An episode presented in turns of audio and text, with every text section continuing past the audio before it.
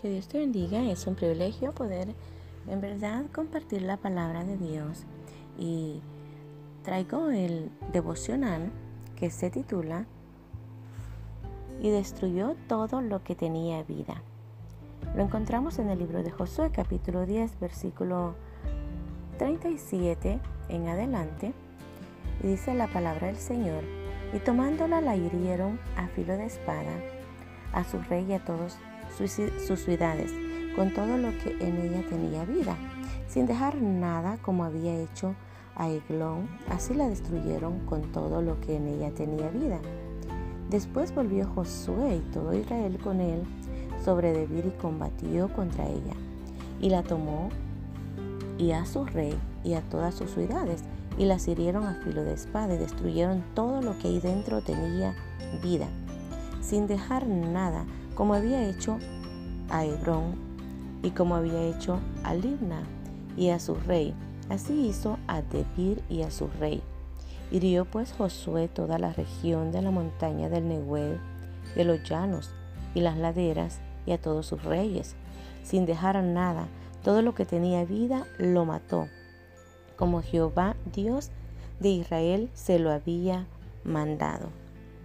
Bueno, primeramente nosotros sabemos de que Dios es un Dios de instrucción y de mando. Y creo de que Josué era un hombre que sabía escuchar la voz de Dios. Lo hemos visto con anterioridad. Y aparentemente este tema es un poquito contradictorio. Nosotros sabemos de que Jehová a través del poder del Espíritu Santo de Dios, nosotros sabemos que es un Dios de creación, un Dios que da vida. Pero sabemos también que Él es un Dios de amor, un Dios de misericordia, pero también sabemos que es fuego consumidor. De la misma forma, por esa es la razón, porque quizás usted se preguntará, ¿cómo es que Josué, por mandato de Dios, destruyó todo lo que tenía vida, si Dios es amor. Como ya lo se lo he dicho con anterioridad, ciertamente Dios es amor, pero también es fuego consumidor y es parte del propósito en donde Jehová hablaba y había traído por este propósito y había llevado en todo el desierto a Josué para enseñarle lo que es la tierra prometida, así como lo había vivido Moisés. Había librado batallas como un gran líder, pero también este era el tiempo en donde Josué estaba peleando las batallas. Y podemos encontrar la, alianza de estos grandes reyes. Dice de que estos cinco reyes poderosos se habían hecho alianza para derrotar al pueblo de Israel. Y es ahí donde vemos la mano de Jehová moverse a favor de su pueblo, del pueblo de la promesa. Y en donde miramos la acción y el poder de Dios. Y quizás usted dirá, ¿cómo es eso de que Jehová mandó a matar todo lo que tenía vida? Ah, destruyó montañas a filo de espada a través del de, ah, el comando de los ah, ejércitos a través de mano de Josué. Y dice de que así como lo había hecho en una ciudad, así mismo lo hizo en otra. Y repetidamente habla la palabra de que Él destruyó todo lo que tenía vida. Y nosotros como hijos de Dios reconocemos que Dios en verdad, a través de la palabra de Dios, encontramos que en 1 Samuel capítulo 2 versículo 6 dice que Jehová mata y él da vida. Él hace descender al Seol y hace subir. Jehová en verdad él levanta del polvo al pobre y del muladar exalta al menesteroso. Quiero eh, que usted vea y entienda esa palabra en donde dice Jehová mata y él da vida. ¿Y por qué es que Jehová mata y da vida? Porque Él es el creador de todo y la vida le pertenece a Él. Así de que nuestra vida está en manos de Jehová. A Él le place a tomar vuestras vidas, pues Él las toma. Pero Él no va a tomar una vida injustamente.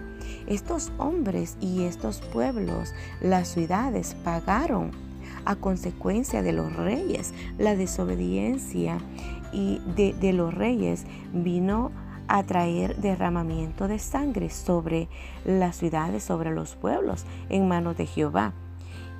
Y Jehová lo que él promete lo cumple y dice de que tomando hirieron a filo de espada a su rey y a todas sus ciudades con todo lo que en ella tenía vida, sin dejar nada como había hecho en Eglón, así la destruyeron con todo lo que en ella tenía vida.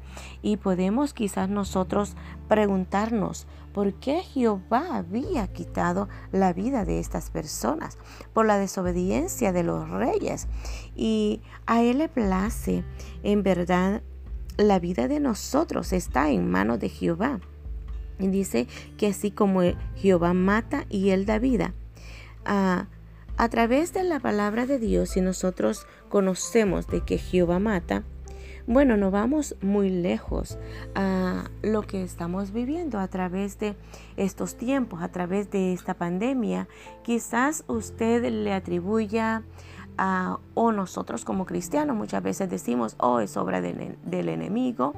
Y bueno, todo lo que pasa en el mundo pasa con el único objetivo y propósito para que Jehová, Dios, a través del Hijo de Dios, que es Cristo Jesús, sea glorificado.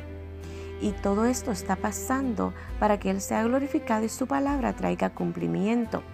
Independientemente, hoy en día no está, el, mundo no está colapsando a través ah, de una guerra, no está muriendo a través de un combate, pero sí aparentemente el mundo está combatiendo con una pandemia, está combatiendo con un espíritu de muerte que está alcanzando al mundo entero. Y creo que es aún más eh, peligroso porque estas ciudades podían ver al enemigo llegar, podían ver al enemigo y podían combatir a filo de espada.